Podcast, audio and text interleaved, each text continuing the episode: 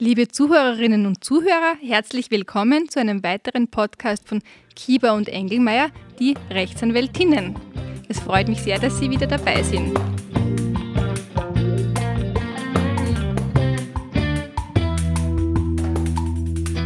Ähm, weil diese Märchen-Podcasts wirklich offenbar gut ankommen und wir da viel positives Feedback bekommen haben, haben wir heute wieder eines vorbereitet, nämlich Hänsel und Gretel. Liebe Nina, bitte um Erörterung des Sachverhalts. Genau, also diesmal waren wir bemüht, ein Märchen zu finden, wo wieder möglichst viele Rechtsthemen aufkommen, damit wir Ihnen ein bisschen was über unsere Tätigkeit berichten können. Kurz zur Erinnerung, um was geht es bei Hänsel und Gretel? Also es gibt den Holzfäller, der mit seinen beiden Kindern und seiner Frau im Wald lebt und nachdem es der Familie aber immer schlechter geht und die Eltern auch schon langsam nichts mehr zu essen haben, kommt die Mutter, die nicht die leibliche Mutter ist, auf die Idee, die Kinder im Wald auszusetzen. Die Kinder oder der Sohn, laut Märchen, hat aber das Gespräch zwischen den Eltern belauscht und kommt auf die Idee, Steine mitzunehmen, damit sie wieder den Weg nach Hause finden. Das passiert dann auch so, die Kinder werden ausgesetzt, durch die gelegten Steine finden sie aber wieder zu, nach Hause zurück. Beim zweiten Versuch der Eltern haben die Kinder dann leider nur Brot mit. Sie legen wieder das Brot, um zurück nach Hause zu finden. Diesmal haben aber die Vögel die Brotstücke aufgepickt und sie finden nicht mehr nach Hause. Ja, die Kinder irren dann ein paar Tage durch den Wald und finden dann ein Lebkuchenhäuschen. Sie naschen an diesem Häuschen, aber die böse Dame oder manche sagen auch Hexe findet die Kinder dann, steckt den Burschen in den Käfig, das Mädchen muss zu Hause als Dienerin herhalten und sie möchte den Burschen mästen und dann verzehren. Sie hat immer wieder einen Test, äh, um festzustellen, ob der Bursch schon zugenommen hat. Der gibt ihr aber immer nur einen Knochen. Sie ärgert sich dann eines Tages so, dass er nicht dicker wird und entscheidet ihn, so, und heute kommt er in den Ofen.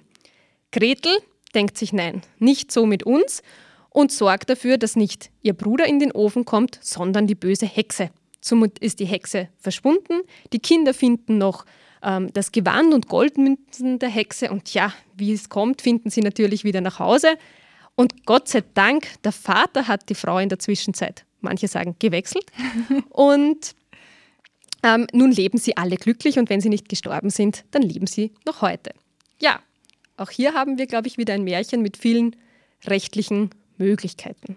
Genau, hier ist natürlich jetzt äh, nicht nur, also vielleicht möchte ich noch kurz zur Erklärung, auch jeder Gerichtsfall oder jedes äh, Verfahren ist immer so aufgebaut, man braucht einen Sachverhalt, das war jetzt das, was die Nina präsentiert hat, und dann muss man das Ganze rechtlich beurteilen und durch Beweise natürlich dann auch den Richter davon überzeugen. Die Beweis, äh, Beweise lassen wir jetzt weg, wir gehen davon aus, der Richter hat das so festgestellt und wir haben hier aber natürlich auch wieder zwei Sparten, nämlich das Zivilrecht, vor allem mit sehr viel Familienrecht und äh, das Strafrecht. Das ist ganz klar, ähm, dass hier sehr viele ähm, Sachen dabei sind, die nicht erlaubt sind, die verboten sind und natürlich auch teilweise mit äh, Gefängnis bestraft würden. Da fangen wir gleich damit an, dass wir die Kinder nicht einfach aussetzen. Genau, ich beginne vielleicht gleich mal im Familienrecht. Wie äh, ja, Zuhörer oder ständige Zuhörer von Ihnen wissen, bin ich ja selbst Mutter und ich kann es nachvollziehen, dass man manchmal die Kinder vielleicht ja, kurz natürlich weghaben möchte. Oder länger. oder länger weghaben möchte. Aber es ist natürlich nicht erlaubt, Kinder auszusetzen. Also im Familienrecht gibt es Obsorgeverpflichtungen Natürlich muss ich auf das Kind aufpassen, ich muss das Kind entsprechend pflegen, ich muss für die nötige Ernährung schauen. Und wenn ich diese Obsorgen, Obsorgepflichten verletze, dann kann das natürlich Konsequenzen haben, die auch zu einer Abnahme der Kinder führen oder kann eine vorübergehende Abnahme sein, kann aber auch eine ständige Abnahme sein. Genau, diese Verpflichtung, also wenn man jetzt selbst nicht aufs Kind schauen kann, aus finanziellen Gründen oder so, dann hat man natürlich auch die Pflicht, sich rechtzeitig an, an helfende Stellen zu wenden, Jugendamt etc. und sagen, bitte Achtung, ich bin überfordert, ich habe nicht genug Geld, bitte um Hilfe. Also auch das ist definitiv keine Schande, sondern eine Pflicht gegenüber den Kindern. Genau. Aber wenn ich eben diese Pflichten nicht einhalte, wird überprüft, ob eine Kindeswohlgefährdung vorliegt. Und wenn eine Kindeswohlgefährdung vorliegt, dann hat das auf jeden Fall die Abnahme der Kinder oder zumindest Einschränkung, äh, Einschränkungen zur Folge, bis sich ein Zustand wieder ja, erholt, normalisiert und der ursprüngliche Zustand wiederhergestellt werden kann. Mhm. Genau, aber natürlich auch das, das Lassen im Wald ist dann auch strafrechtlich. Also hier kann es auch zur Konkurrenz kommen, weil es gleichzeitig auch strafrechtlich verboten ist, eben äh, Minderjährige hier einer Gefahr auszusetzen, die im tiefen Wald sicherlich gegeben ist. Genau, also wir haben da ja einige äh, Straftatbestände und auch einige Täter. Also es fängt an bei den Eltern, dann geht es zur Hexe, aber womöglich sind ja auch die Kinder Täter. Ich meine, schlussendlich stirbt ja die, die Dame oder Hexe. Hexe. ähm, ja, man könnte genau. sogar das unbefugte Füttern von Vögeln mit dem Brot im Wald, aber im Wald wird es keine Verordnung glaub, geben, die, die, das verbietet und der Vorsatz war ja auch nicht da. Sie wollten ja eigentlich gerade nicht, dass gefressen wird. Genau, aber bei dem Aussetzen der Kinder durch die Eltern bin ich schon beim Paragraph 82 Strafgesetzbuch die Aussetzung. Ähm, also da ist eben äh, strafbar, wer äh, jemanden in eine hilflose Lage bringt oder eben auch im Stich lässt. Und ich habe dann sogar im Absatz 2 die besondere Bestimmung, ähm, dass das eben auch strafbar ist, wenn das jemand ist äh, in meiner Obhut.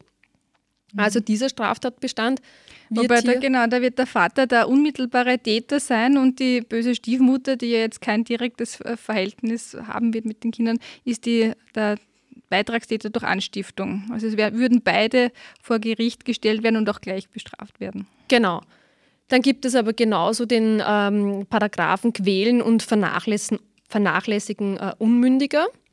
Also auch hier wird das durchaus erfüllt sein, weil eine Vernachlässigung liegt definitiv vor. Da bin ich dann auch schon, also beim, bei der Aussetzung war ich eh bei fünf Jahren Freiheitsstrafe, beim Vernachlässigen gibt es eine Freiheitsstrafe bis zu drei Jahre. Mhm. Also auch nicht unerheblich. Dann gibt es aber natürlich auch Vernachlässigung der Pflege und Erziehung.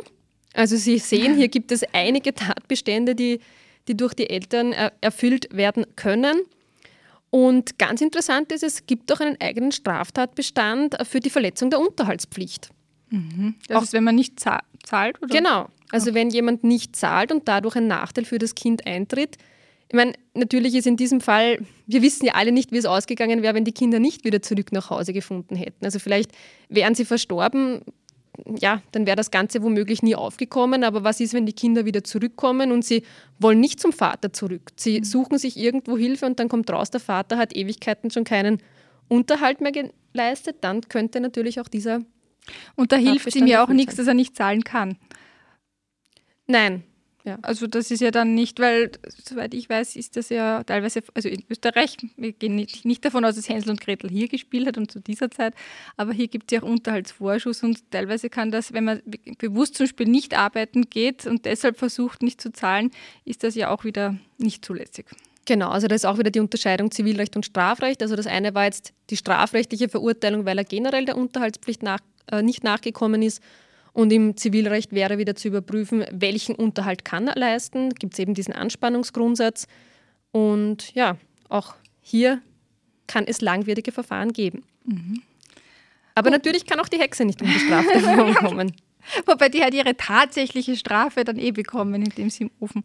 Genau, also nachdem sie, äh, gehen wir davon aus, äh, sie wäre nicht verstorben, dann könnte man sich hier natürlich überlegen, eine Freiheitsentziehung nach mhm. 99 ähm, ja, weil sie hat definitiv jemand anderen widerrechtlich gefangen gehalten. Und ja, hier haben wir auch schon wieder eine Freiheitsstrafe bis zu drei Jahren. Mhm. Möglich wäre vielleicht sogar Sklaverei. Ja, bei, hinsichtlich der, der Gretel, weil die muss ja die, die Dienste verrichten im Haus und nämlich ohne Entgelt anzunehmen. Genau. Und äh, man kann auch sagen, sie ist wahrscheinlich eine mündige Person gewesen. Sie hätte die Kinder zurückbringen können. Das macht sie nicht. Da haben wir auch noch die Kindesentziehung. Mhm. Also okay. es ist wirklich ein, ein Märchen mit sehr vielen möglichen Straftatbeständen äh, Tatbeständen. Und ja, die Kinder. Gut, da wissen wir aber jetzt nicht, wie alt die sind. Genau. Also das ist ganz ein wichtiger Punkt. Da kommt es immer darauf an, ist die Deliktsfähigkeit gegeben oder nicht. Und ähm, Deliktsfähigkeit bedeutet eben die konkrete Fähigkeit, das Unerlaubte einer Handlung und äh, also das Unerlaubte einer Handlung einzusehen und auch dieser Einsicht gemäß zu handeln. Mhm, doch strafbar ist man ja erst ab 14 im, im Strafgesetzbuch. Das heißt, wenn die jünger waren als das, wird ihnen strafrechtlich nichts passieren. Es könnt, würde aber natürlich zu einer Überprüfung durch das Jugendamt kommen, äh, weil auch, auch, Kinder dürfen nicht einfach irgendjemanden umbringen, sondern man muss dann wirklich äh, den Sachverhalt prüfen und schauen, ob hier eben ein Rechtfertigungsgrund vorlag, was aber im konkreten Fall ist, weil es stand ein unmittelbarer Angriff bevor. Der Hänsel hätte ja in den Ofen geschubst werden sollen und daher hat die Gretel hier sicher einen Rechtfertigungsgrund gehabt. Genau, aber selbst wenn einer der beiden schon 14 war, dann muss man sich natürlich im Einzelfall trotzdem anschauen, wie war die geistige Reife der beiden und konnten sie das Unrecht wirklich ansehen.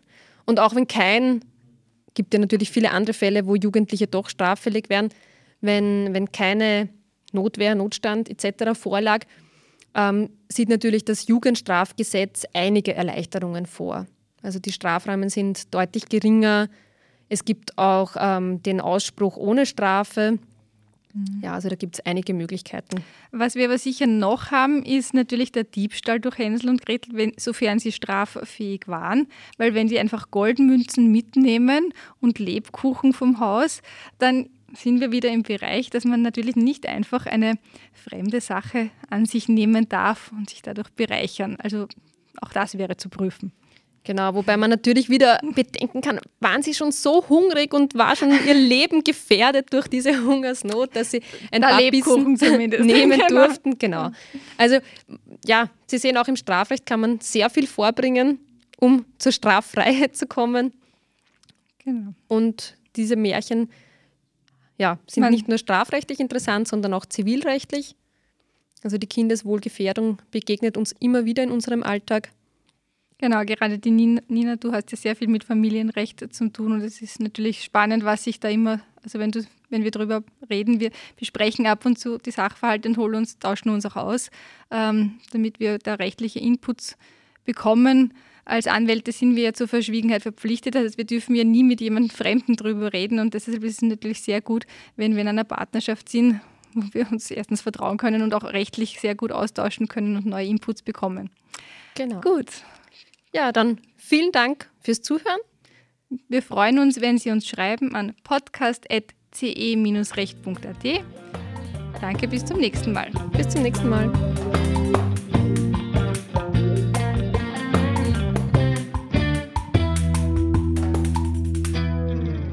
Und wenn Sie nicht gestorben sind, dann leben Sie noch heute.